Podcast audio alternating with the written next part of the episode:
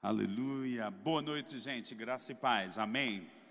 Então, eu fico pensando esses momentos de aula demonstrativa do Rema e fico pensando quando é lançado algum produto num supermercado e fica alguém lá com uma bandeja e chama degustação. Você que ainda não fez Rema, você vai ficar inspirado com algo bom, algo que vem da parte de Deus. A Bíblia é muito clara em falar sobre a vida e o ministério de Jesus Cristo ele foi ungido para três coisas: pregar, ensinar e curar. O rema fica nesse, é, nessa identidade do ensino, a exposição das Escrituras, de maneira que a gente possa crescer no entendimento e saber que a Bíblia ela é para ser compreendida. Então, quando alguém escreve algo, ou você escreve uma mensagem ou um e-mail, seu maior desejo é que quem receba do outro lado venha a ter plena compreensão daquilo. Da mesma forma, Deus escreveu ou inspirou 40 homens no período de 1500, 1600 anos para escreverem as escrituras e o maior desejo dele é que a gente entenda. Diga comigo, se está escrito é para ser compreendido. Amém. Você está com a sua Bíblia, como estamos falando, aqui é um centro de treinamento bíblico, então o treinamento para com a palavra de Deus é a nossa ênfase. Nesta ênfase, nós lidamos com assuntos e matérias que vão construindo a identidade cristã, vão construindo essa consciência da palavra de Deus, de uma maneira que nós possamos andar na palavra. A Bíblia diz que nós não devemos apenas ser conhecedores, mas praticantes da palavra. Mas como eu vou praticar se eu não entendo, se eu não compreendo, ou se eu só estou na superfície? Eu quero te dizer que Deus quer que você compreenda a palavra dEle. E muitas vezes a gente pensa que tal compreensão é só para um pastor, para quem prega. Não. Como um pai, Deus quer que cada um de nós como filhos, venhamos a ter compreensão da palavra de Deus. Posso ouvir um amém? Então, nessa noite nós vamos compartilhar um assunto que é muito amplo, muito vasto, né? Passeia por toda a Bíblia, é o tema da matéria alianças, onde enfatizamos a aliança de sangue, ou as alianças de sangue que a Bíblia aponta, da qual a mais importante é a nova aliança, ou a aliança em Cristo Jesus, né? a aliança do Novo Testamento, porque ela é a qual estamos vivendo, é a que vigora, é a que nós estamos andando agora, que foi estabelecida com Cristo quando ele ressuscitou dentre os mortos e ele efetuou uma eterna redenção. Então estamos vivendo os dias da nova aliança os dias da graça, os dias da igreja. Mas é curioso também a gente entender que a Bíblia é um assunto das alianças. Eu recordo, eu fiz por um período, eu não cheguei a concluir, por consciência da chamada de Deus na minha vida, mas eu fiz por três anos e meio, quatro anos, o curso de Direito. E eu recordo que num período lá, que a gente vai estudando, nós damos direito civil, civil e enfatizamos um período daquele, daquele, daquele aspecto do direito, a matéria contratos. E depois de um tempo eu estava ensinando essa matéria. E eu lembro que houve um dia que eu ensinando essa matéria, alguém chegou e disse: Eu quero conversar com você. Eu digo: Pode falar. Aí aquela pessoa disse: Você já fez direitos, né? Aí eu ri e disse: Já.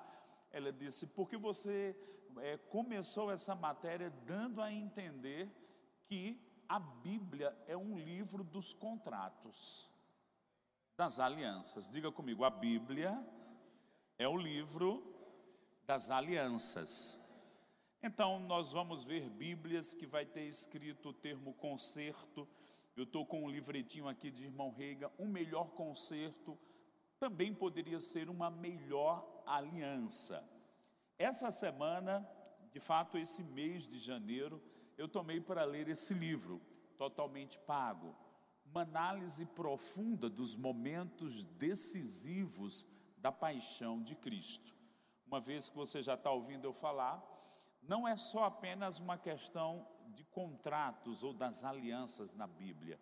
Todas elas foram seladas, ratificadas, estabelecidas com o derramamento de sangue, culminando a de Jesus, que foi o ponto mais alto, quando ele mesmo, naquela ceia, tomou o pão, tomou o cálice, disse: Isto é o meu corpo que é dado por vós Comei, fazer isso em memória de mim. Posteriormente, ele disse: Isto é o meu sangue, quando tomou o cálice, que também é derramado por vós. E aí ele disse: O cálice da nova aliança. Então, prefigurando a sua própria morte e o seu corpo que ia ser partido naquele período da paixão, por isso que esse livro é muito curioso, você fazer a leitura para entender sobre a obra de Cristo no Calvário não foi apenas uma morte sacrificial, foi uma morte que deu base para ser estabelecida a nova aliança. Então Jesus estava se identificando que por algumas horas depois ele estaria na cruz do Calvário, o corpo partido, por isso que o pão foi partido primeiro, dando a entender que o sangue seria derramado posteriormente. E aí ele disse: Esse é o cálice da nova aliança no meu sangue, que é derramado em favor de vós, para a remissão de pecados. E Jesus cumpriu tudo isso, mas não somente cumpriu, ele também, quando ressuscitou dos mortos, fez algo muito glorioso com esse sangue. Eu fico pensando, e muitos de nós aqui assistimos aquele grande filme que o Mel Gibson fez, A Paixão, Paixão de Cristo um livro, um filme excepcional. Mas deixa eu te dizer, ele termina no ponto do filme que Jesus morre e depois ressuscita, mas ele não explica o que Jesus fez com o sangue. Você está curioso para saber o que Jesus fez com o seu sangue naquele primeiro dia da ressurreição? Você está comigo? Amém. Então, toma a tua Bíblia. Se você está com algum tablet também é interessante, abre aí. Vamos abrir a nossa Bíblia no livro de Hebreus, capítulo 9. Hebreus, capítulo 9, verso 11. O que Jesus fez no primeiro dia da semana? O que ele fez de tão grandioso? E nós temos um outro livro, não sei se tem ali, da cruz ao trono é um livro que foi escrito por Isaac W. Kenyon, E.W. Kenyon. E esse livro também explica e trata alguns aspectos do que a gente vai falar aqui agora, nessa noite de degustação da matéria aliança de sangue. Eu vou te deixar provocado com o desejo de ler a Bíblia novamente. Por quê? Irmãos, quando a gente começa a entender o fio da meada, a construção que vem desde o Velho Testamento até Cristo ressuscitar dentre os mortos, nesse tema das alianças, nesse tema do sangue, nós vamos ver que a Bíblia começa a fazer um sentido ainda maior. Por quê? Só olha para mim. Deus é um Deus que se relaciona com os homens mediante alianças. Vou repetir. Deus é um Deus que se relaciona com a humanidade, com os homens, mediante alianças. Por que a gente vai para a igreja? Porque a gente hoje tem uma vida de comunhão com Deus por causa do sangue, por causa de uma aliança. Por que a gente celebra a ceia no culto? Por causa de uma realidade, de uma aliança. Você está pronto para a gente começar a examinar algumas escrituras? Aleluia. Vamos lá. Hebreus capítulo 9, verso 11. Você está aí junto comigo? Vamos ver. Só uma palhinha para a gente entender algo. Me dá aqui tua atenção, bem rapidinho. Os quatro evangelhos mostram a crucificação do ponto de vista humano daqueles quatro homens que escreveram. Eles falam Olha, Jesus sofreu, levou a cruz, sangue foi derramado, né? o sofrimento, as trevas, de nove horas da manhã às três horas da tarde. Às três da tarde ele bradou, entregou o Espírito ao Pai, o véu do templo rasgou. Então, os quatro evangelhos testemunham do ponto de vista ótico do que eles assistiram. Porém, o que aconteceu entre a, morte, a hora que ele morreu, a morte de Cristo, sua ressurreição e o primeiro fato depois da ressurreição não está nos evangelhos. Estas verdades vão estar nas cartas, no livro de Hebreus, vão estar depois do livro de Atos. Então, para entender a Bíblia, eu estava agora mesmo com o Guilherme ali e vi um quebra-cabeça tão bonito, gente, dentro daquela sala e aí ele mostrou as partes que dava trabalho é, montar. Foi a irmã dele que montou aquele quebra-cabeça. Deixa eu te dizer, quando a gente começa a estudar a Bíblia, e é o que você vai fazer sentando no rema, é o que você vai desenvolver na sua vida, você vai juntar peças de um quebra-cabeça. E quanto mais peças você junta, mais uma imagem maior se faz. Você vai ler a Bíblia com outro olhar. Posso ouvir um amém? Hebreus 9, verso 11. O que nos diz Hebreus 9, verso 11? Quando, porém, veio Cristo como sumo sacerdote dos bens já realizados, mediante o maior e o mais perfeito tabernáculo, não feito por mãos, quer dizer, não desta criação. Verso 12 não por meio de sangues de bodes e de bezerros, mas pelo seu próprio sangue, entrou no Santo dos Santos, uma vez por todas, tendo obtido eterna redenção. Vamos por partes aqui. O que a Bíblia está dizendo? Quando, porém, veio Cristo como sumo sacerdote. Quando foi que Jesus Cristo assumiu essa posição de uma chamada como sumo sacerdote? Em que momento foi isso? Onde podemos localizar na história de Cristo o momento que ele assume essa posição? Quando ele sai das águas com João Batista, ele começa o seu ministério terreno, pregar, ensinar, curar. Manifestou-se como apóstolo, evangelista, mestre, pastor, profeta. Então ele cumpre os três anos de ministério. A Bíblia diz que ele vai para a cruz do Calvário como o Cordeiro de Deus que tira o pecado do mundo. João Batista, o profeta, ouviu da parte de Deus aquele sobre quem você vir descer a pomba, ele é o Cordeiro. O Cordeiro de quem? De Deus. Enquanto os judeus por 1500 anos levavam animais para serem mortos pelos sacerdotes dentro do templo de Jerusalém, e desde os dias de Moisés, tabernáculo, o período dos reis, havia sacrifício. Enquanto os judeus levavam um animal, no outro lado, Deus levava o seu cordeiro, o seu filho Jesus, para ser crucificado naquela cruz. E foi, morreu. Três dias, três noites, tal qual a história de Jonas. Jesus disse: assim como Jonas esteve três dias e três noites no ventre do peixe, o filho do homem vai estar no seio da terra, lá nas profundezas, onde tem um calor insuportável, onde tem densas trevas e escuridão. Jesus desceu. E quando eu penso a palavra paixão, que temos aqui um livro totalmente pago, uma ênfase do Rick Renner, e deixa eu te dizer, vale a pena esse livro. É até extenso, mas como eu aprendi. Segunda-feira eu estava terminando, li quatro horas e meia, cinco ele, né, dentro do avião, viagem, em vez de ficar divagando, eu estava meditando.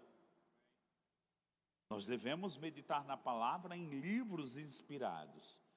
E aí, a paixão de Cristo não se limitou ao sofrimento físico e naquela hora que ele brada na cruz. Ele continuou a sofrer espiritualmente. Ele continuou a sofrer mesmo o corpo estando no sepulcro. Três dias e três noites.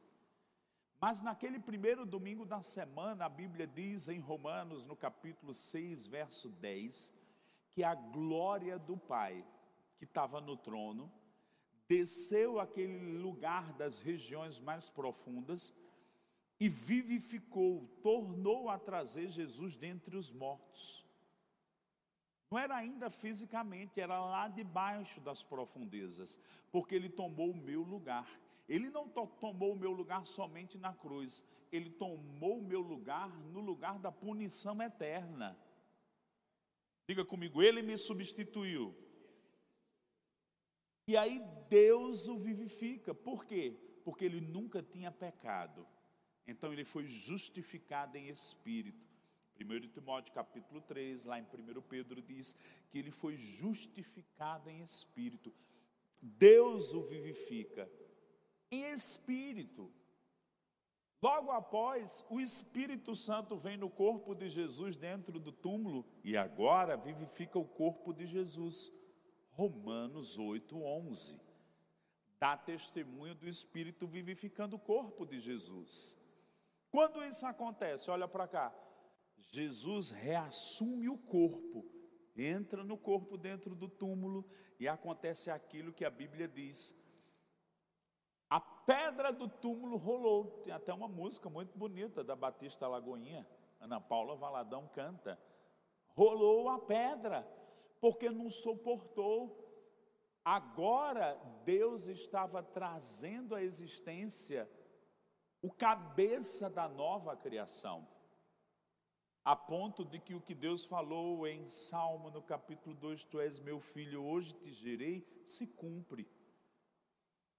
1 Coríntios capítulo 15, lá no verso 44, 45, diz assim: quando Deus criou Adão no jardim do Éden, ele tornou-se alma vivente. Porém, quando Cristo foi levantado dentre os mortos, o último Adão, ele foi feito espírito vivificante. Deus não só vivificou Jesus para ele reassumir o corpo, mas deu autoridade para ele que quem clamar o nome dele vai receber vida eterna. Quem recebeu vida eterna aqui? Uau! Você só nasceu de novo porque a Jesus foi dada tal autoridade. Eu não sei como você nasceu de novo. Eu estava drogado, cheio de bebida, vi o mundo espiritual, vi Satanás me levando, e eu disse: Jesus, me salve que eu vou te servir. E eu fui vivificado no meio de um pavor da morte.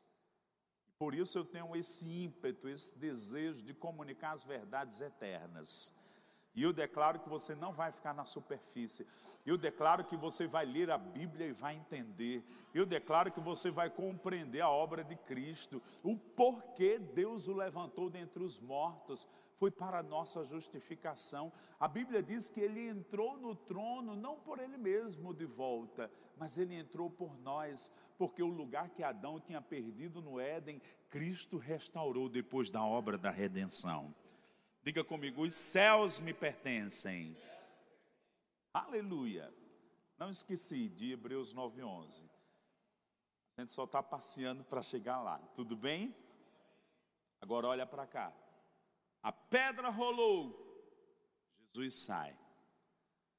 Os discípulos vão, túmulo vazio, os anjos anunciam, olha, você tá, você, aquele que você está procurando está vivo ressuscitou. As mulheres vão. Aí em João, no capítulo 20, conta-se a história de Maria. Maria foi e ficou lá e viu um homem, não sabia ela que aquele homem era Jesus.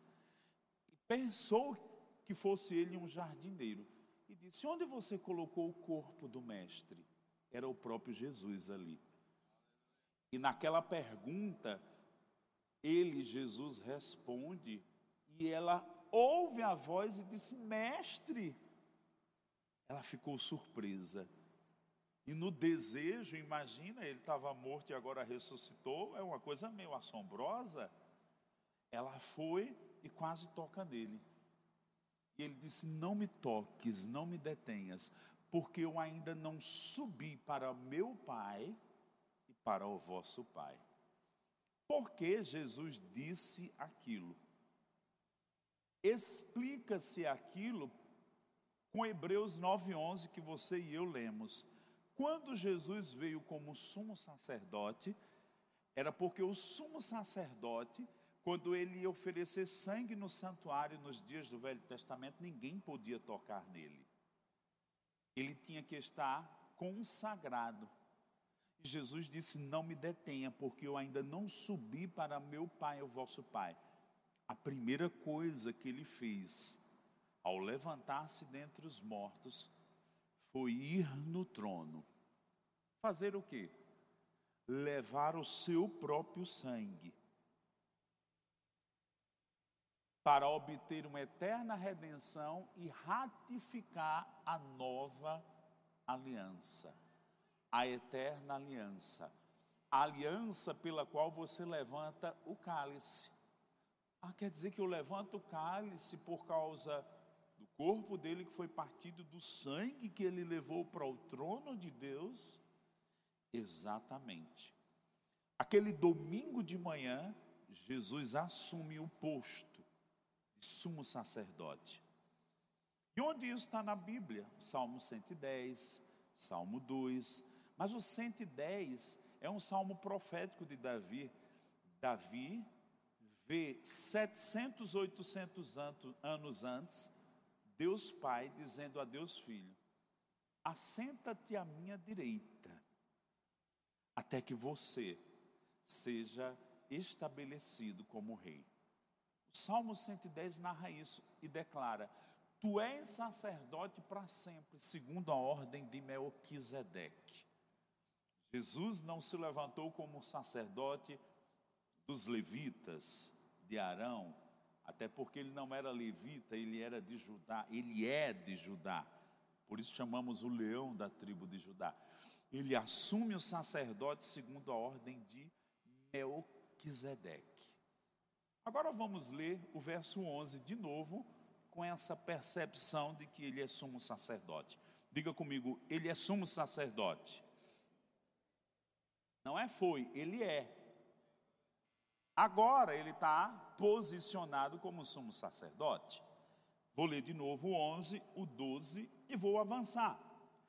Quando, porém, veio Cristo como sumo sacerdote dos bens já realizados, mediante o maior e mais perfeito tabernáculo, não feito por mãos, quer dizer, não desta criação. Olha para mim. Tinha um santuário nos dias de Jesus, o templo de Herodes, nos dias de Moisés, o tabernáculo. Mas a ênfase aqui é que não foi aqui na terra. Ele entrou num santuário no céu, não desta criação. E ele entrou com o quê? Verso 12: Não por meio de sangue de bodes e de bezerros, mas pelo seu próprio sangue. Diga comigo, pelo seu próprio sangue. Vamos voltar um pouquinho para a história de Maria no túmulo. Olha para cá. Não me detenhas, porque eu ainda não subi para meu pai e o vosso pai. Para fazer o quê? ele tinha que levar o sangue no trono. Vou repetir de novo. Ele tinha que levar o sangue no trono. Seu próprio sangue. Agora vamos pensar onde estava o sangue. Jesus foi açoitado horas antes de ser crucificado. Rebentaram suas costas, caniço, coroa de espinhos, prego nas mãos. No último momento, uma lança no seu lado, a Bíblia diz: saiu sangue e água. Vamos pensar, onde estava o sangue de Jesus a maior parte?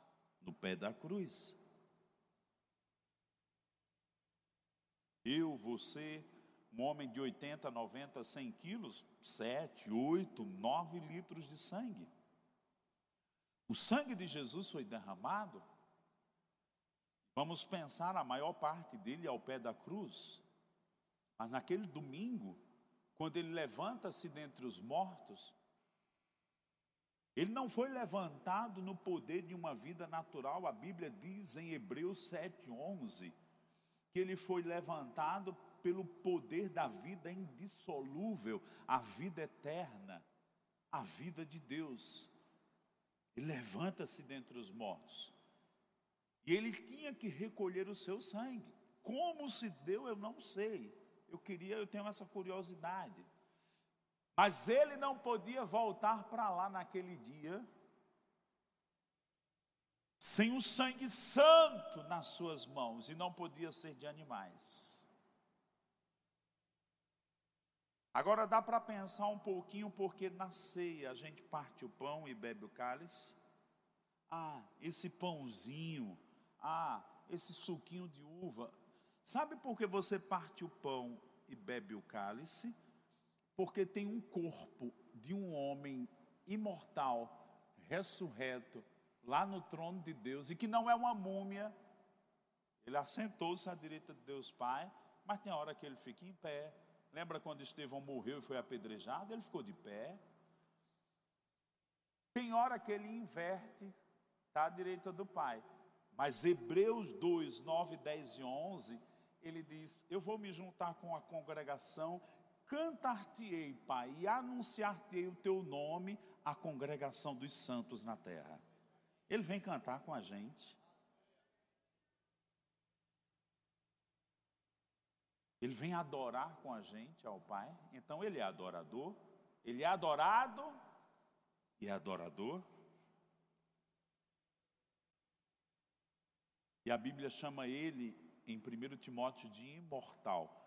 Então, quando eu como o pãozinho aqui, eu estou dizendo, eu estou em união com aquele que é imortal.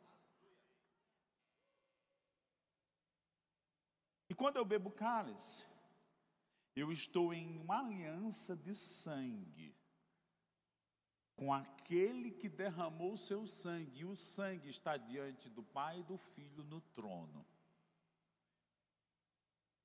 Eu me lembro quando eu nasci de novo, década de 90, quando se falava de pacto de sangue, aliança de sangue, era muito mais nas coisas do diabo do que pensar que era da Bíblia. Eu quero te dizer que o diabo é um imitador barato e fajuta, e Deus é o originador disso.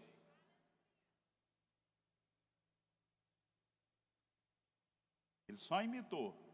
Aí ele pede galinha preta, porco, bode, boi.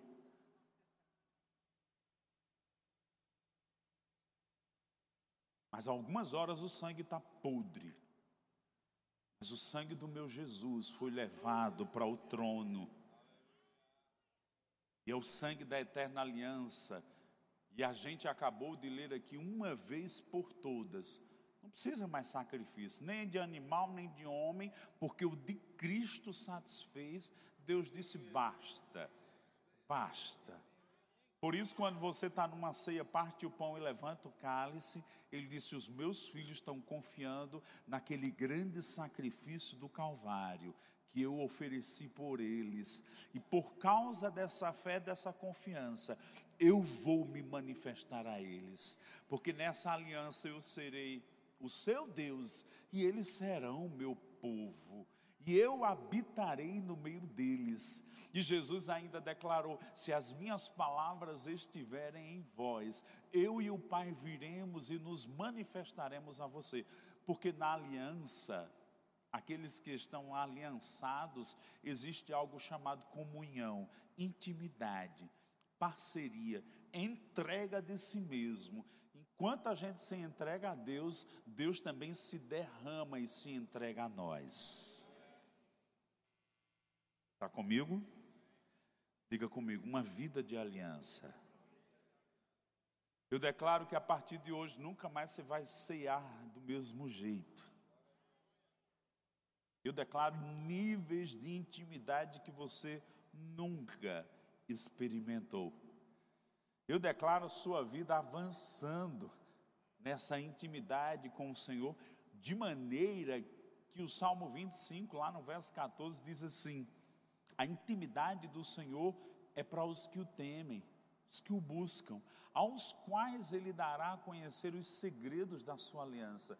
Deus está dizendo: cada vez que você me busca, que confia no meu sangue, que você me ama, que você me adora, eu vou me revelar com coisas mais profundas, mais secretas daquilo que eu tenho preparado para você.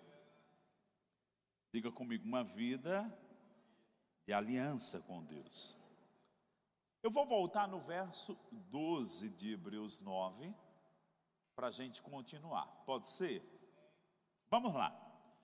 Não por meio de sangues e de bodes, de bodes e de bezerros, mas pelo seu próprio sangue, onde ele entrou no Santo dos Santos, uma vez por todas, tendo obtido eterna redenção.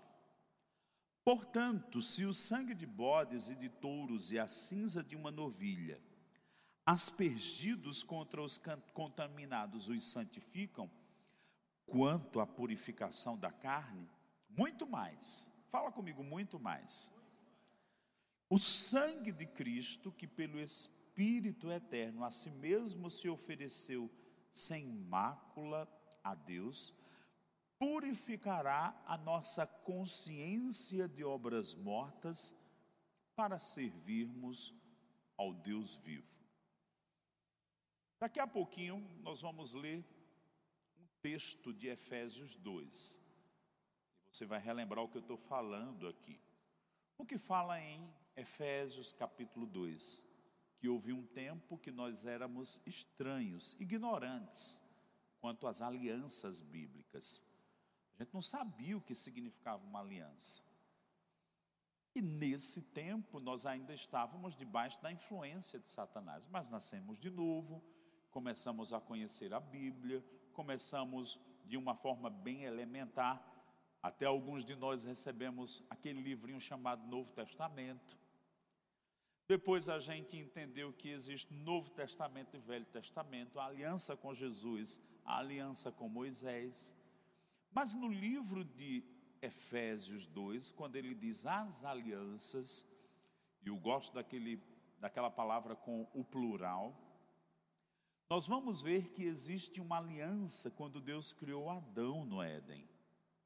Depois que ele pecou, nós vamos ver sete alianças chamadas redentivas, até chegar na sétima, que é a nova aliança. Quais são essas alianças?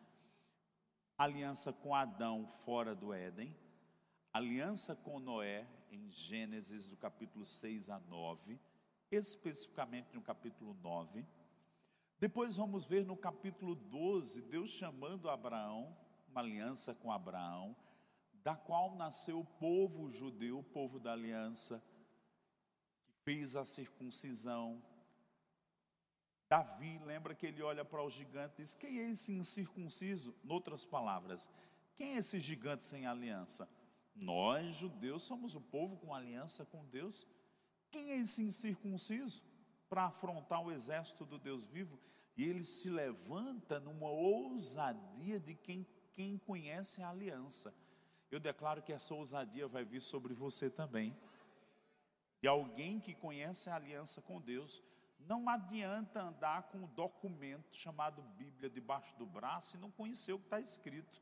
Eu declaro que 2021 vai ser um ano que você vai conhecer a Bíblia com entendimento e vai saber o que é andar em uma aliança. Posso ouvir um amém? Davi fez diferença nos seus dias, por isso se levantou numa ousadia maior. Eu declaro que os dias de fraqueza espiritual na sua vida estão virando a página. Você vai se levantar numa força que vem de Deus, que vem do alto, que vem do poder em se andar com Deus, consciente da aliança. Depois de Abraão, nós vamos ver que Deus levantou Moisés. Lá em Êxodo capítulo 3, no capítulo 24, uma aliança é feita no Monte Sinai. Moisés, Nadab, Abiú, Josué, depois 70 homens numa parte mais baixa do monte, depois todo Israel lá naquele platô, naquele piso gigantesco, e viram Deus da aliança. E foi algo tão forte, porque saiu fogo naquela montanha, e o povo diz: Moisés, fala tu com Deus que a gente fica aqui. Ficaram mesmo assombrados. Fala com Deus e nós te ouviremos. Você é nosso mediador entre Deus. Depois de Moisés, passaram 40 anos no deserto. Para entrar na terra prometida foi feita também uma aliança, chamada Aliança da Terra, ou Aliança Hebraica, alguns chamam de Aliança Palestiniana, que Josué entra para possuir a terra. Passado alguns anos depois do tempo de juízes, o povo pede um rei, eles têm Saul. Saul fracassa. Atos capítulo 13 diz que Saul pisou na bola, gente. E aí Deus chama um outro homem chamado Davi. Sabe que com Davi Deus também fez uma aliança? É a sexta. Porque a sétima no livro de Jeremias e Ezequiel Deus fala com aqueles dois profetas em momentos diferentes e diz: Anuncie o meu povo que está chegando os dias, que em breve, e aí eles falam: Eis que vem dias que farei nova aliança com a casa de Israel. Que aliança era essa? Era a aliança de Deus com Deus mesmo, um homem encarnado. Então, essa aliança jamais se destrói é a aliança na qual eu e você estamos incluídos. É porque estamos em Cristo que nós experimentamos agora o poder da nova aliança. De tal maneira que em Hebreus no capítulo 13, verso 20, ora o Deus da paz, que tornou a trazer Jesus Cristo dentre os mortos. O grande pastor das ovelhas, nós somos as ovelhas. Pelo sangue da eterna aliança, vos aperfeiçoe para todo bem, a fim de que vocês cumpram a vontade de Deus. Sabe de uma coisa, quando a gente começa a entender a aliança, a viver, a deixar essas palavras estar na mente e coração, nós vamos entrar em níveis de obediência e vamos experimentar a plenitude dos céus na terra. Eu declaro que esses últimos dias o povo de Deus vai ver os céus abertos sobre as nossas cabeças, sobre onde a gente estiver. Aquela profecia do livro de Isaías que diz: Diz que as trevas cobrem os povos, mas sobre ti nasce a glória, a luz do Senhor. Irmão, nós vamos experimentar isso. Eu declaro que o poder dessa pandemia não vai entrar na sua casa, na sua família. Eu declaro que as coisas que estiverem na nossa mão vão prosperar. E as pessoas vão dizer: como é que pode?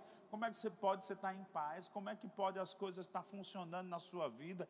É porque os céus estão abertos, uma aliança está nos sustentando, mesmo no meio de tanta confusão no mundo, porque Deus guarda aqueles que estão em aliança com Ele. Eu declaro um poder te envolvendo, te protegendo, te cercando, cercando o povo de Deus, cercando as igrejas. Nós vamos avançar, nada vai nos parar. A unção nos conduz em triunfo. Nós nos levantamos numa fé que vai remover montanhas. Vamos ver milagres acontecer. Vamos ser levantados como testemunhas no meio de uma geração perversa que até despreza Deus mas em algum momento vão dizer: Deus está com esse povo. Agora, Deus está com que povo? Com um povo que entende a aliança. Diga comigo: chegou o tempo de compreender a aliança. Eu parei exatamente no verso 14, 13 e 14. O verso 13 de Hebreus diz assim: O sangue de bodes e touros e a cinza de uma novilha, aspergidos sobre os contaminados, os santificam, quanto à purificação da carne, muito mais o sangue de Cristo. Olha para cá. Eu resumi aqui de uma forma bem breve a aliança com Adão, Noé, Abraão, Moisés, o povo entrando na terra, Davi e a sétima nova aliança. Quando Deus fez aliança com Moisés, Êxodo 24, ele fez um altar, doze pedras, as doze tribos de Israel, matou animais, aplicou o sangue num livro chamado Livro da Aliança, mas também pegou uns galhos de plantas. Eu estava ali na sala, tinha uns galhos, uns galhos de plantas no sangue daqueles animais. Olha para cá, e molhou. E ele foi lá no povo de Israel e salpicou o sangue, aspergiu o sangue no povo. Era sangue de animais. Só que está dizendo agora muito mais o sangue de Jesus. Deixa eu te dizer, no dia que você nasceu de novo, o sangue de Jesus veio sobre você. Para falar a verdade, o Espírito Santo não entraria para habitar em você se antes não tivesse a purificação dos pecados pelo sangue. Aonde é que está esse versículo no Novo Testamento? Eu vou abrir com você. Abre em 1 Pedro capítulo 1. Você está comigo? Você está acompanhando? Eu sei que eu estou como uma metralhadora. Ah, é muita informação. Eu sei, mas uma coisa eu confio: o Espírito Santo dá testemunho da verdade. Depois você vai pegar a sua Bíblia, examinar, né? Não, você não tem que engolir algo que não esteja na Bíblia. Só o que está na Bíblia. Não é porque eu estou dizendo, deve ser porque está escrito. Me dá um amém. Quantos acharam aí 1 Pedro? Conferir aqui. Exatamente, 1 Pedro capítulo 1. Por que eu estou falando isso? Porque no verso 13 de Hebreus 9, diz que o sangue de bodes e touros era aspergido sobre o povo daquela aliança no Velho Testamento. E eu estou explicando que o sangue de Jesus está. Olha para cá para mim, eu vou voltar para o texto. Imagine que você vai num teatro, tem uma cortina, não tem? E abre e fecha, Imagina que eu pudesse abrir a cortina do mundo espiritual. Fôssemos olhar um para o outro, a gente ia ver o sangue de Jesus na vida daquele que é nascido de novo. Eu ia ver o sangue de Cristo sobre você, eu ia ver o sangue de Jesus sobre você, eu ia ver o sangue do Cordeiro de Deus Jesus Cristo sobre você. No mundo espiritual, sobre os nossos espíritos. Agora olha o que diz 1 Pedro. Você está com a sua Bíblia aí? Você vai conferir na Bíblia. Não é porque eu estou dizendo. Eu sei que é forte o que eu estou dizendo. Porque eu desejava entender. Quando alguém falava, eu ia conferir. Não, mas não está. Não está escrito. Mas você vai ver que está escrito. 1 Pedro, capítulo 1, verso 1 e 2. Pedro, apóstolo de Jesus Cristo aos eleitos que são forasteiros da diáspora, no Ponto, na Galácia, na Capadócia, na Ásia, na Bitínia. Verso 2: Eleitos segundo a presciência de Deus Pai. Então vemos aqui a divindade num só versículo: o Pai, o Filho e o Espírito Santo. No verso 2 eleitos segundo a presciência de Deus Pai, em santificação do Espírito, vírgula, para a obediência e a aspersão do sangue de Jesus, que a graça e a paz lhe sejam multiplicadas. Então, nós estamos experimentando como diz aqui, uma eleição segundo a presciência de Deus, uma santificação, o Espírito está me santificando e santificando desde o dia que a gente nasceu de novo, tá ou não tá? Nos ajudando a viver uma vida consagrada a Deus. Lógico que estamos aprendendo pela revelação, pela palavra, por uma decisão, mas o Espírito Santo está aqui dentro, nos ajudando a viver e experimentar essa vida em cada vez mais uma santificação ainda maior. Eu declaro que 2021 você não vai continuar como era 2020. Diga comigo, eu vou avançar. Porém, a última parte diz: para a obediência. Então vamos crescer em obediência. Posso ouvir um amém? Diga comigo, eu vou crescer em obediência. E a aspersão do sangue de Jesus Cristo. Por isso que em Hebreus 13, 9, verso 13, fala de como era, e no verso 14 diz: muito mais o sangue de Cristo aspergido sobre nós, pelo Espírito eterno, a si mesmo se ofereceu, purificará nossa consciência de obras mortas, para servirmos o Deus vivo. Olha para cá. O poder do sangue de Jesus é tão grande que pode ter sido o pecadinho de uma mentira branca ou um pecadão. Você nunca teve coragem nem de dizer a ninguém, nem a sua sombra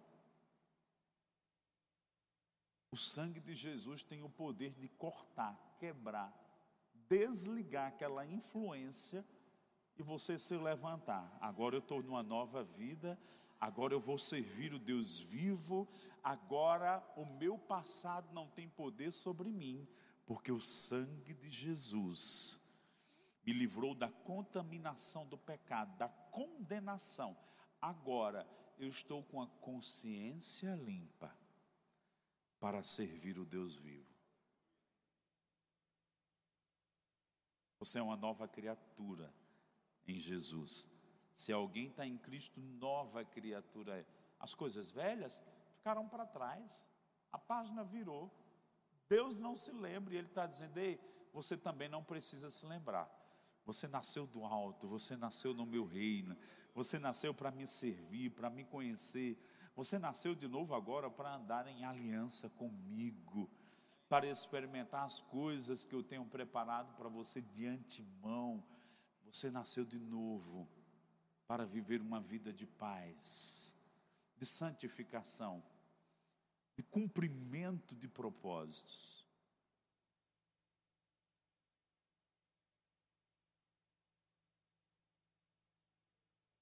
Dos teus pecados você já foi purificado, e eu não me lembro mais. Eu agora te santifico. A santificação no Velho Testamento era dada com o sangue, no Novo também.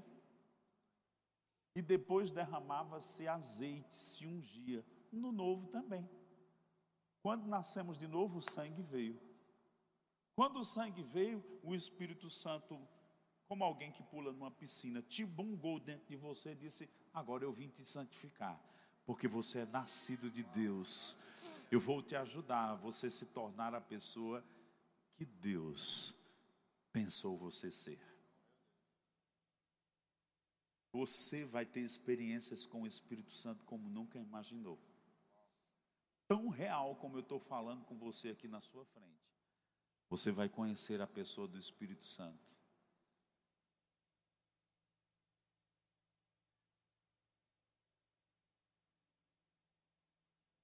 Você pode dizer ousadamente, diga agora, por causa do sangue, eu vou servir ao Deus vivo.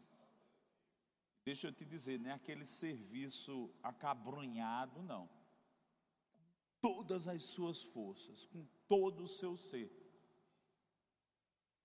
Eu comecei a servir, não importava o que os outros diziam. Porque eu entendi, se ele morreu naquela cruz por mim, ele é digno do meu serviço, do meu amor. Toda timidez para servir a Deus vai ser removida por causa de uma consciência de aliança. Você já viu a noiva no dia do casamento com vergonha do noivo? Hoje se acaba a sua vergonha de ser crente. Você não é um agente secreto. Você é um filho de Deus. Você carrega a presença de Deus. Ah, eu percebo a unção do Espírito sobre nós aqui. A fulana era que era para estar aqui. Não, é você que é para estar aqui. É com você que Deus está falando. Daqui a pouco eu vou parar, uns minutinhos. Ele não vai parar. Você vai entrar no carro, você vai até tentar querer desligar. Não, já saí daquele lugar. Mas Deus não, Deus é Espírito, Deus vai com você. O Espírito Santo vai ficar borbulhando uns versículos que faz é tempo que você nem lê, nem medita, até se desviava desses versículos. Não, não foi esse, esse não. O Espírito Santo vai vivificar, aí você vai dizer: Meu Deus, não era aquele homem, era Deus que estava falando comigo hoje de noite. Tem alguns aqui que vão dormir meia-noite, uma hora, duas da manhã. Você vai tentar dormir, não vai conseguir. Você vai dizer: tudo bem, Deus, eu vou me sentar ali com a Bíblia, vamos bater o papo que o Senhor quer bater. Você vai ouvir a voz dele. Lembra a experiência de Samuel? Ouviu? Oi, Eli, Oi, Eli. Meu filho, da próxima vez diga: Senhor, fala que o teu servo ouve. Deus começou a falar com Eli. Não basta saber que Deus existe. Vão começar a nascer diálogos da divindade com você. Eu não sei porquê, mas tem algo muito divino. Você tinha que estar hoje aqui.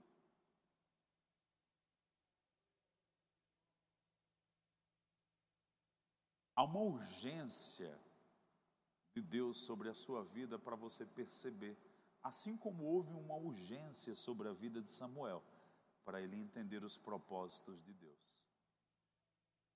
E hoje começa isso. Não tem volta. Talvez se você não tivesse entrado aqui, você podia até atrasar. Agora não atrasa mais não. Começou. Você está na mira dele. Coisas que olhos não viram, que ouvidos nunca ouviram, é o que Deus tem preparado para aqueles que o amam. Uma temporada divina se abre sobre a sua vida.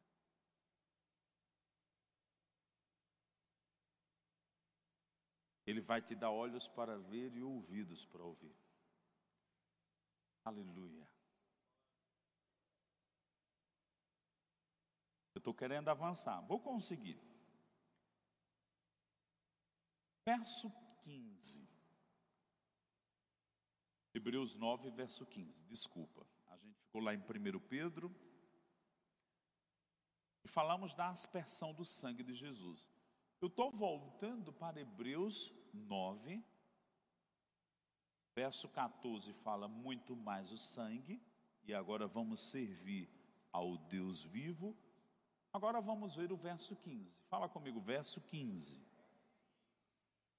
Se você relembrar essa uma hora que vai fazer que a gente está aqui junto, estou no livro de Hebreus e passeando em outros livros da Bíblia.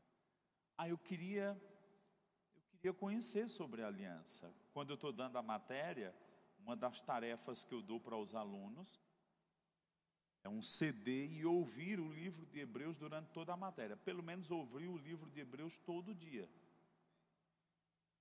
Ou ler. Ah, eu tenho três Bíblias com versões diferentes. Lê as três Bíblias, que cada um tem um português diferente, né? Um, foi escrito de uma forma diferente, porém o mesmo sentido. E quando você lê com palavras diferentes e junta, a compreensão explode.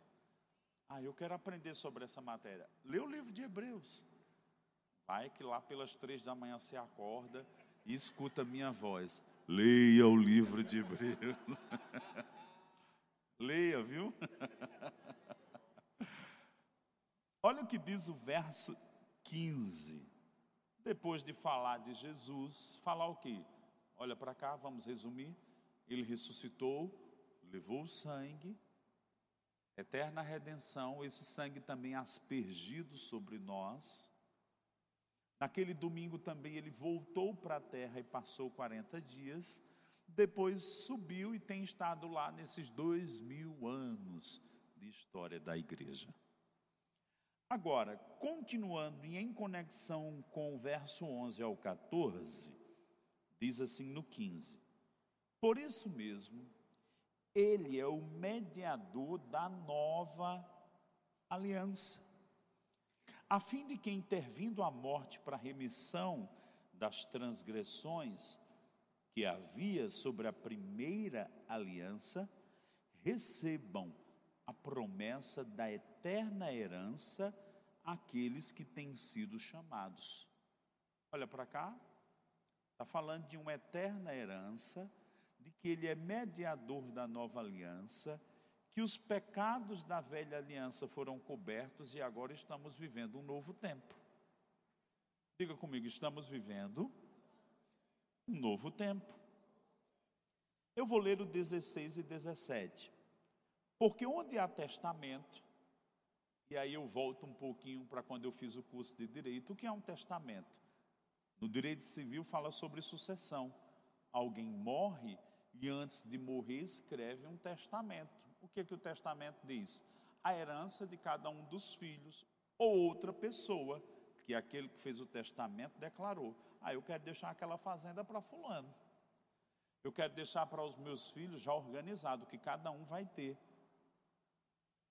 E ele está dizendo aqui que Jesus é o mediador da nova aliança, mas ele vai falar sobre testamento. Verso 17: um testamento só é confirmado no caso de mortes, visto que de maneira nenhuma tem força de lei enquanto vive o testador. Então Jesus morreu, mas ressuscitou. Então tem força de lei a herança. E agora nós podemos experimentar e tomar posse de uma herança. Uma vez que a herança existe e tem força de lei, quem é herdeiro tem que tomar posse da herança. Tem, muita crente, tem muito crente, filho de Deus, que tem uma herança e nem sabe que tem. Diga comigo, chegou a hora de eu saber o que eu tenho Diga comigo, e tomar posse. Então você vai aprender no rema que você está em Cristo, que você tem uma herança em Cristo, de como tomar posse pela fé. No reino de Deus tudo começa com a palavra: cura, paz, prosperidade, saúde divina, uma família abençoada e assim por diante. Começa pela fé chamando a existência, porque no reino de Deus tudo começa pela fé, pela palavra. Ele criou os mundos pela palavra. Eu estou nos meus últimos minutos, falta um minuto para as nove. Eu queria contar uma história que eu vi há alguns anos. No período do comunismo na Rússia, onde mataram muitos cristãos, uma certa noite, uma jovem estava indo para uma reunião secreta de crentes. E naquela reunião secreta, eles se reuniam, mas ela indo a caminho encontrou dois policiais, a polícia russa. E ela estremeceu quando ela estava no caminho, viu aqueles dois homens, e os dois chegaram, disse: Para onde você está indo? E ela disse: Eu não posso mentir, como é que eu vou falar? E ela, ela falou: Eu estou indo para uma reunião familiar. É porque o meu irmão mais velho morreu e nós vamos ler o testamento hoje à noite. E aqueles policiais disseram: Ah, tudo bem, pode ir. Se condoeram, ela estava indo considerar que Jesus morreu e a família dos crentes ia ler o testamento da herança. Porque eu estou te dizendo isso? Porque chegou o tempo de quando você lê a Bíblia, você ter consciência de uma herança que Jesus providenciou para você. Por isso que a gente chama o Novo Testamento. Porque Deus decidiu dar. E a gente só tem que tomar a posição de receber. Eu declaro um 2021 tão diferente na sua vida. Ah, eu já fiz o rema. Faz de novo. Não tem condenação, não. Transborda do conhecimento. Enche o teu cálice até transbordar. De maneira que você vai ter para você e vai ter para abençoar outras vidas. Em nome de Jesus. Baixa a tua cabeça. Pai, nós te damos graças por essa noite tão especial. Eu declaro sobre os teus filhos. Eu vou parar agora. Mas o Espírito Santo, ensinador, continuando a falar no coração deles. Essa noite, pela madrugada, acordado ou dormindo nos sonhos, amanhã, eu declaro uma bruta inspiração para eles lerem o livro de Hebreus.